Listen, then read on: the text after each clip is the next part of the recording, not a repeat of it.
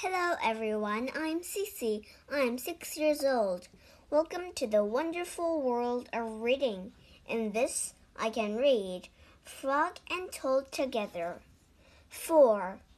Dragons and Giants.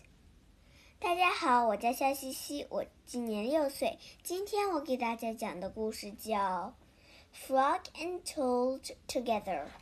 第四个故事。 Dragons and Giants. Frog and Toad were reading a book together. The people in this book are brave, said Toad. They fight dragons and giants, and they never and they are never afraid. I wonder if we are brave, said Frog. Frog and Toad looked in the mirror.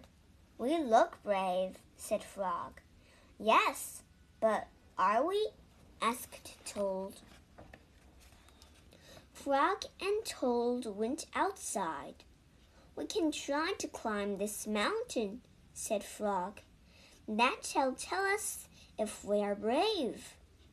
Frog went leaping over rocks, and Toad came puffing up behind him. They came to a, to a dark cave. A big snake came out of the cave. Hello, lunch, said the snake when they saw Frog and Toad. He opened his wide mouth. Frog and Toad jumped away. Toad was shaking. I am not afraid, he cried. They climbed higher and they heard a loud noise.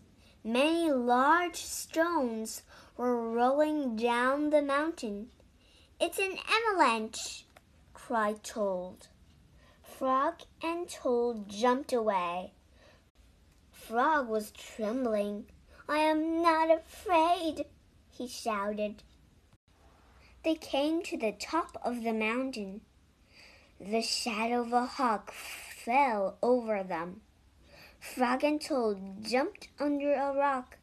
The hawk flew away. We are not afraid, screamed Frog and Toad at the same time. Then they ran down the mountain very fast. They ran past the place where they saw the avalanche. They ran past the place where they saw the snake. They ran all the way to Toad's house.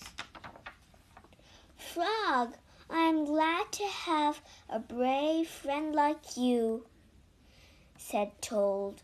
He jumped into the bed and pulled the covers over his head. And I am happy to know a brave person like you, Toad, said Frog. He jumped into the closet and shut the door. Toad stayed in the bed, and Frog stayed in the closet. They stayed there for a long time, just feeling very brave together. 在这个故事里，我们学五个单词。第一个单词 leap，l e a p，leap，跳，跳跃。第二个单词 puff。 P U F F puff，喷着气前进。第三个单词 avalanche，A V A L A N C H E，avalanche，崩塌。